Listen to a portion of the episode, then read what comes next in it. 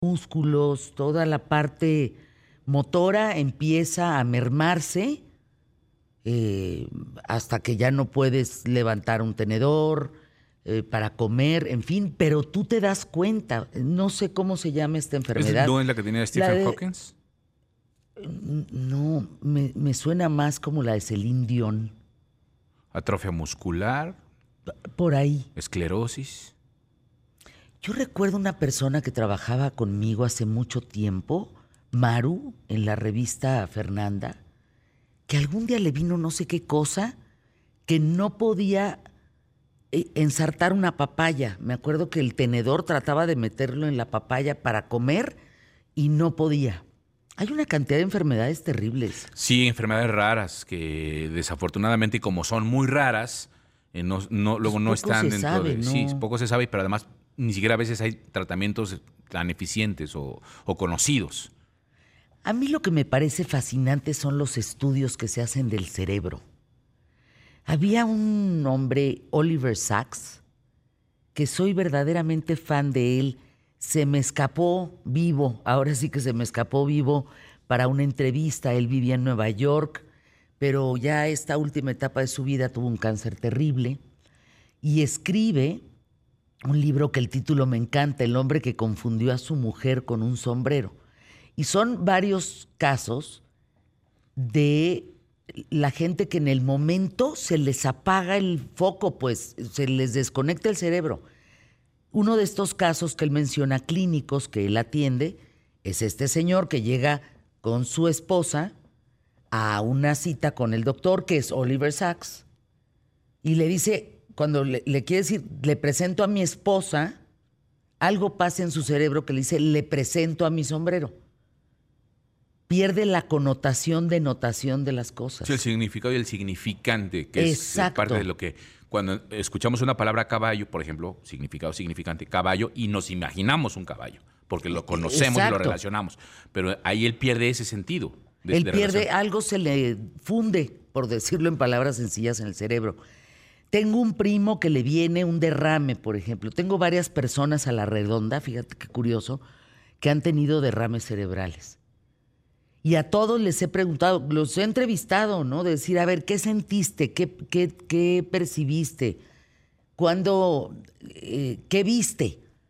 Por ejemplo, en el caso de mi primo, dice que se fue a negros, que quería hablar con su esposa que estaba frente a él y no podía. Otra persona que inmediatamente se empezó a recargar en las paredes de su casa porque sentía tal mareo que se iba a caer, pero que veía nublado, no negros. Em, otra persona que ha tenido a lo largo de su vida ya bastantes infartos cerebrales, tiene una memoria increíble, pero no puede expresarse. No puede expresar esa memoria no, no, puede hablar eh, fácilmente, no le entiendes fácilmente. Tienes que tener mucha paciencia. No articula la lengua. Ah, exacto. ¿Tú conoces a gente que... Sí, sí, sí, conozco gente que incluso le ha dado parálisis, parálisis facial. Aquí tenemos un compañero de trabajo, ¿eh? que por estrés un día empezó así chueco, chueco, chueco, chueco y se, y se quedó con una parálisis facial importantísima, ¿eh? Que es consecuencia también de eso, del estrés, de la vida, de la vida eh, a veces sedentaria, no hacer ejercicio y sobre todo también tanto estrés que, no, que el cuerpo pide expulsar ese estrés, pero no sabe cómo. Y es justo cuando se empiezan a atrofiar los músculos y, va a consecuencia de eso. Y en el caso, por ejemplo, de los derrames cerebrales, pues entonces es tanta, tanta, tanta la presión que la sangre sube tan eh, fuerte hacia la cabeza, al cerebro, que revienta. Y entonces eso es lo que provoca el derrame cerebral. Sí, sí, es, es de verdad, a mí me parece que nuestro cerebro es fascinante. ¿Cómo tú estás escuchando y viéndonos y estás entendiendo perfectamente lo que yo estoy diciendo? Yo estoy articulando algo que tú comprendes, que, que estamos en el aquí y ahora y que entendemos a través de un lenguaje. Fíjate que yo conocí a una persona que era un compañero de trabajo eh, hace algunos años que tuvo un accidente y cuando, y cuando en, este accidente automovilístico perdió parte del cerebro. O sea, eh, tuvo una, una, fractura de cráneo y entonces le tuvieron que operar y perdió parte del cerebro. Entonces, ¿qué sucedía? Sucedía que cuando estaba platicando contigo o estábamos haciendo algo, de repente le entraba a donde estábamos nosotros conversando y se, quedaba, y se nos quedaba viendo y no, no nos decía nada.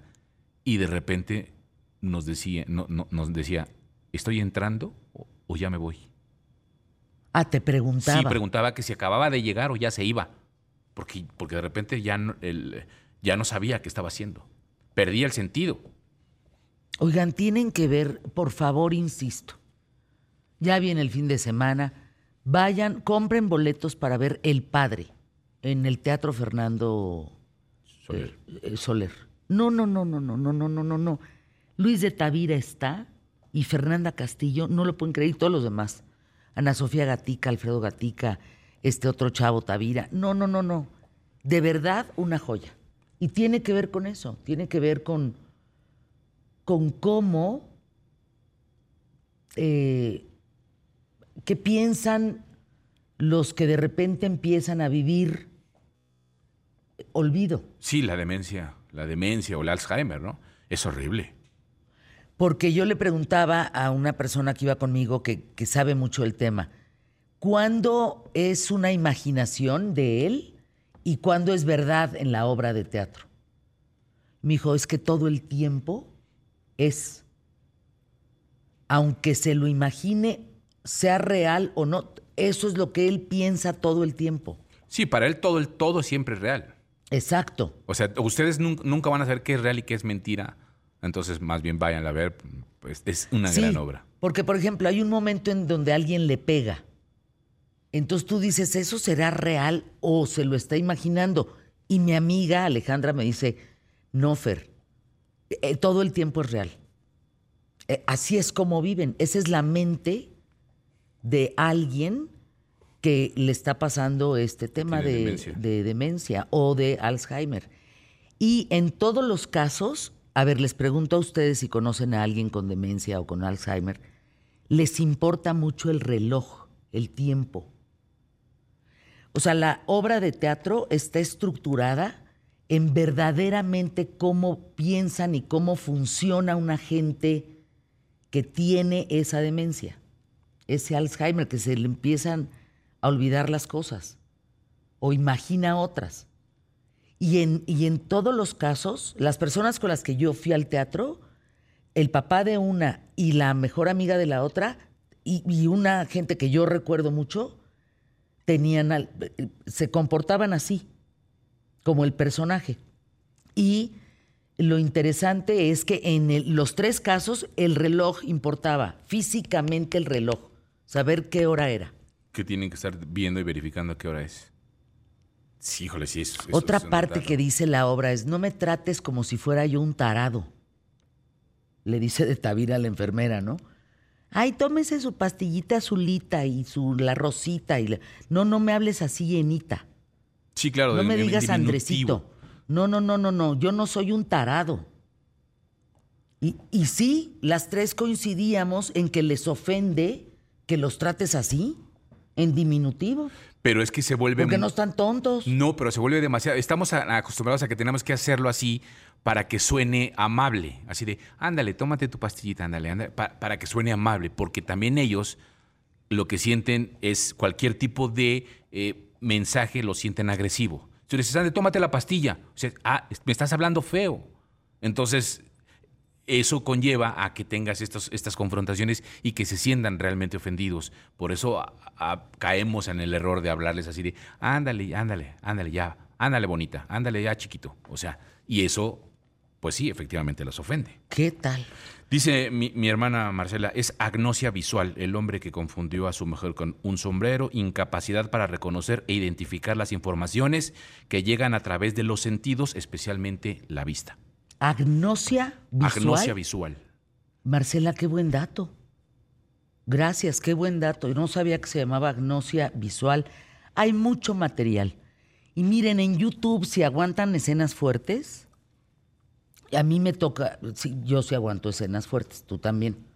No, no nos gusta buscarlas, No somos adictos a No la fan, violencia, pero- no somos fan, pero pues las tenemos que ver. Hay momentos en donde captan con cámara a gente que les viene el derrame. Y la, y la reacción de la cara es muy impactante. Hay un colombiano que es un político que está dando un discurso en el Senado, no sé dónde demonios, y le viene y cae muerto. Sí, que además es fulminante. Fulminante. Le viene el derrame. No, ¿ya dieron gracias por estar bien? ¿Ya dieron gracias por amanecer? Sí, ¿Bien? claro, es importante. Ya dieron gracias. Digo, podrán tener una gripita, podrán tener algo que, que a lo mejor les falla, pero estamos bien, estamos aquí, estamos vivos, con oportunidades, con, con esperanza, con, Sí, claro. con un día nuevo, ¿no? Qué bonito. Sí, sí, sí, exactamente. Por lo menos, como dicen, vivitos y coleando todavía, ¿no? Eso, eso es muy importante. Dice que rápidos son los signos, así, las palabras rápido, las letras rápido, son los signos y síntomas de alarma repentinos de un ataque cerebral. R, rostro caído. A, alteración de equilibrio. P, pérdida de fuerza en el brazo o una pierna. I, impedimento visual repentino. D, dificultad para hablar. Y O, hay que obtener ayuda. Fíjate, las siglas de rápido. Rápido. Rostro caído. A, alteración del equilibrio. P, pérdida de fuerza en el brazo o una pierna. I, impedimento visual. D, dificultad para hablar. O, tienes que obtener ayuda inmediatamente porque te está dando un derrame cerebral. ¿Sabes qué es lo malo? Que los, no sé si todo el mundo, pero los mexicanos somos muy dados a de, este, ah, pues con una coca, ah, con un ¿Qué tal esto, eso? ay, pues ya con que, mira, con que te dé el aire, ¿no? O chúpate una paleta, o así, ya automáticamente con eso creemos que nos curamos. No, no, no. Eh, es brutal el tema. Bueno, arrancamos el programa. ¿Les parece pie derecho? Vamos hoy por el mejor programa. Solo hoy, quién sabe ayer, quién sabe mañana. Quédate conmigo.